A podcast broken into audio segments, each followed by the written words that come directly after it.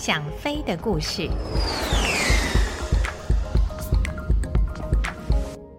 各位朋友，大家好，我是王丽珍，欢迎来到《想飞的故事》这个单元。上个星期我说到，哥伦比亚太空梭在重返地球的时候，一位住在达拉斯东边的一个小镇上的 Dietz，由他的照相机的望远镜里面看到了一个他所不敢相信的景象。他看到了什么呢？原来他看到两块大的机体由哥伦比亚太空梭上脱落。太空梭后面那条凝结尾忽粗忽细的在变换着形态，每换一次就有一些碎片由太空梭上脱落。他一开始还不了解发生了什么事，但是很快的他就知道，他正目睹着哥伦比亚太空梭在他的眼前空中解体。而这个时候，太空总署任务评估中心的主任 Donald McCormick 正急着想了解。哥伦比亚太空梭失去联络的原因的时候，他桌上的电话响了。他抓起听筒，还没来得及报出自己的名字，就听到对方以非常情绪化的声音喊着：“Donald，Donald，我看见了，我看见他了，他在空中解体了，我看见他解体了。” McCormick 听出那是他下属一位正在休假的工程师 Ed Koskey 的声音：“Ed。”冷静一下，你在说什么？虽然让对方冷静，但是 Donald 本身的口气也是相当的急。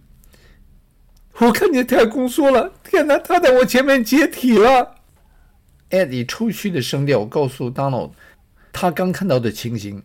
原来那天他带着一群幼童军外出旅游，他知道哥伦比亚太空梭将会在当地时间八点左右通过德州上空。于是他在那个时候将车开下公路，让那群幼童军来看太空梭划空而过的英姿。但没想到，他却让自己再度经历了一次梦魇。因为十七年以前，他曾在卡拉维尔角目睹挑战者太空梭的爆炸。如果是在平时，Ed 打电话告诉 Dono 他刚目睹太空梭在空中解体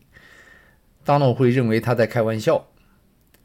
但是，当哥伦比亚太空梭失去联络，Ed 这通电话却让 Dono 了解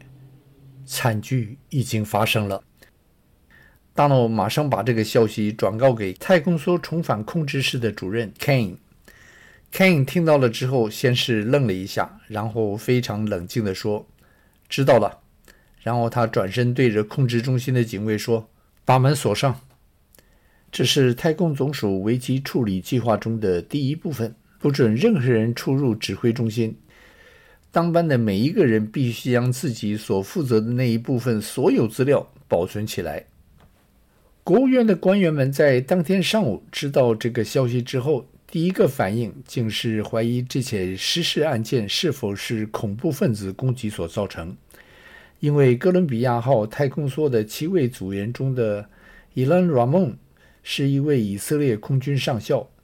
曾经在1981年参加轰炸伊拉克原子反应炉的任务。当初为了避免中东恐怖分子因为他的参加而对这次太空飞行进行攻击，国家太空总署还特别在发射当天与卡拉维尔角部署了额外的警力。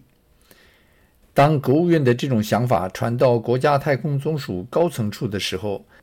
太空总署的官员还特别向国务院解释，哥伦比亚太空梭发生意外时的高度及速度，恐怖分子是无法从地面或空中对它进行攻击的。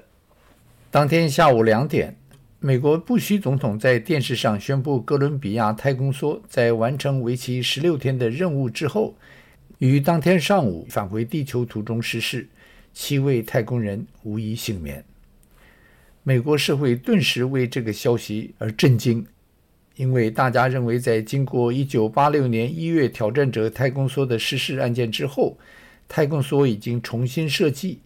而太空梭的确也在那之后安全地飞行了17年。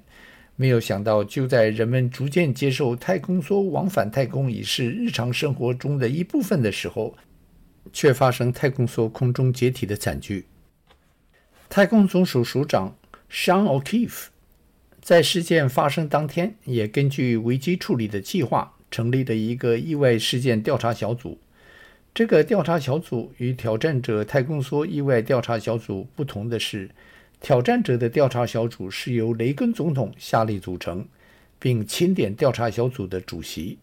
而这一次的调查小组则是由太空总署署长召集，并由署长指定主席。O'Keefe 在接任太空总署署长之前，曾担任过海军部长，因此对海军的事务比较熟悉。他在考虑哥伦比亚太空梭失事调查小组主席的人选的时候，他想到了曾担任寇尔军舰被袭事件调查小组的副主席、海军退役上将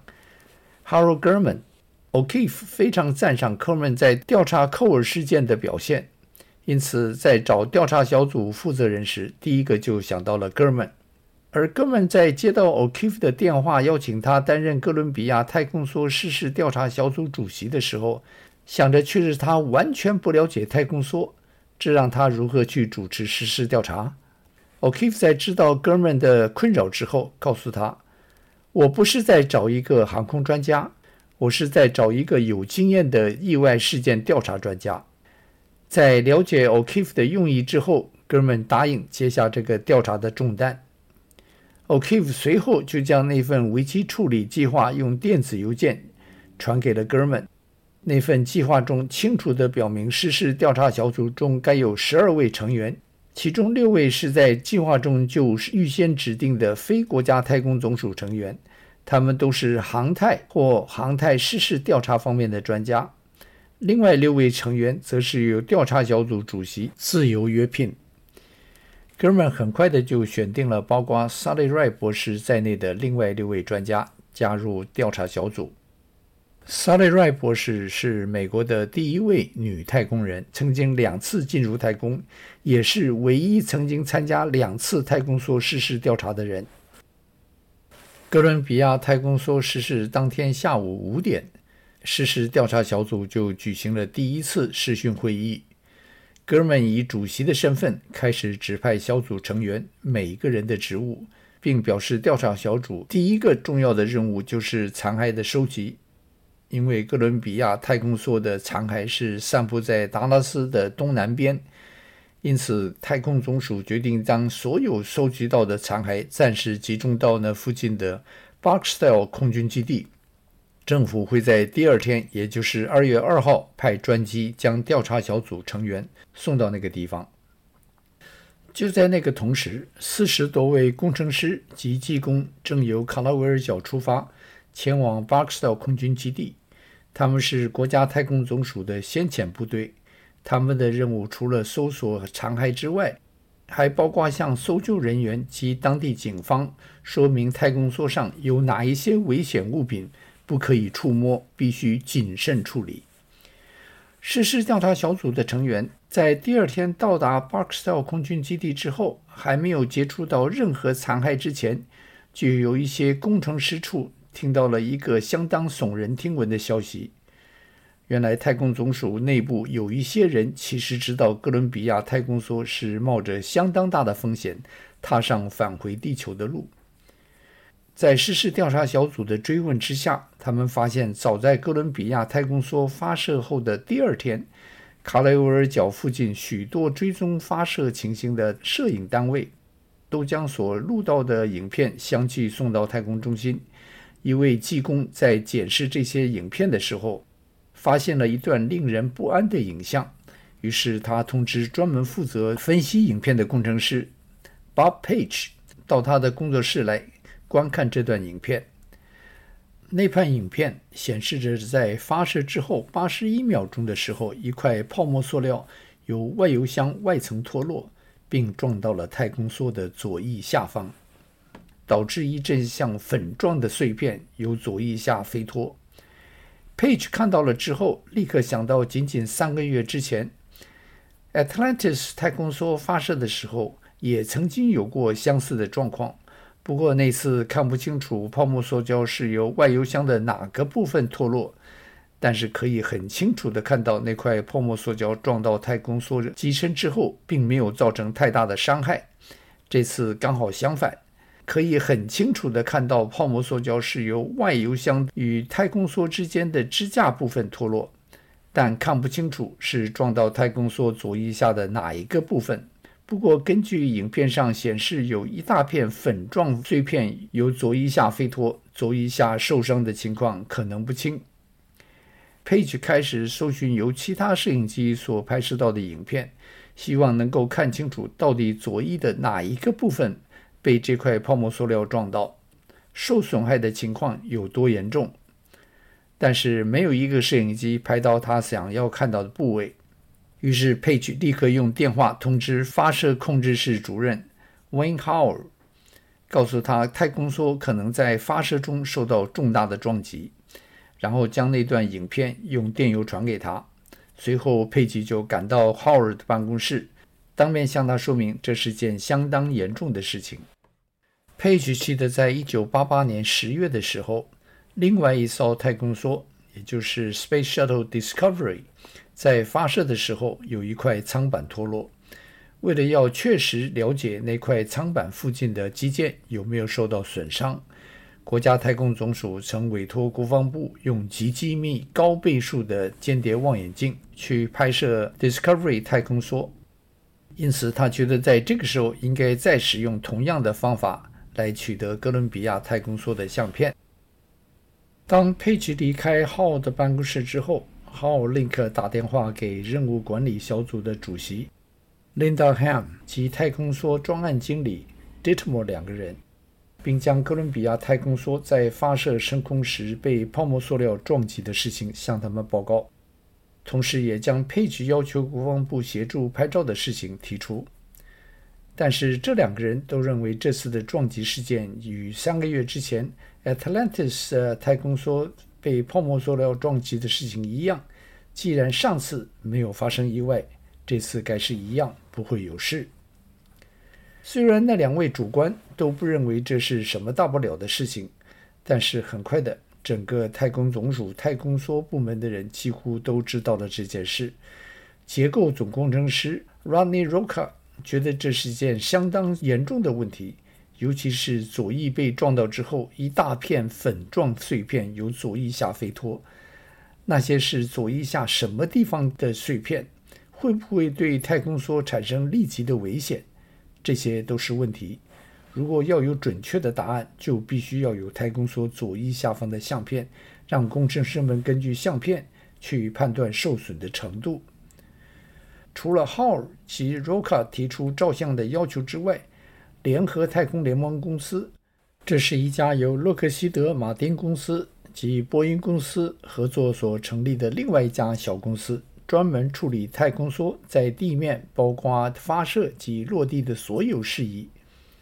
这家公司也提出了同样的口头要求，因为他们根据那段发射时的影片，初步判断泡沫塑料可能将左翼下的起落架舱门损坏。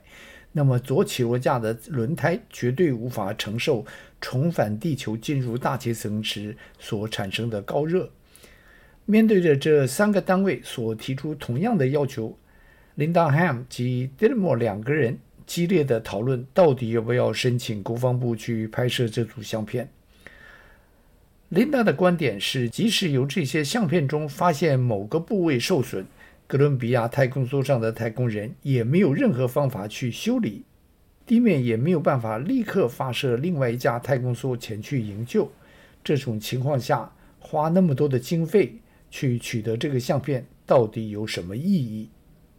大家注意到了啊，这个时候终于他讲出来了：花那么多的经费去取得这个相片，到底有什么意义？所以这个症结还是经费。如果这个相片是不需要钱的话，我想他一定会去让他们去照这个相片的。而有了那些相片之后，这场惨剧就可能不会发生。Ditmore 没有办法反驳 Linda 的这个论点，因为哥伦比亚太空梭上没有安装那个巨大的机械手臂，也没有为太空漫步所准备的太空衣，因此太空人根本没有办法走出太空梭前去检查或者是修理。这种情况下，即使由相片上发现任何部位受损，也无法改变任何情况。失事调查小组在得到这个消息之后，知道这是个相当重要的线索，但还是需要其他的资讯与线索来确实了解失事的原因。太空梭上并没有一般客机为记录飞机最后飞行状况的黑盒子，因为这些原本要记录在黑盒子里面的资料，都是及时的用遥测的方法传回休斯顿太空中心。但哥伦比亚太空梭上却有着一个其他太空梭上没有的设备，而这个设备却使失事调查小组有了重大的发现。如果您想要知道这个设备是什么，就请您下一个星期同一个时间来继续收听，谢谢您。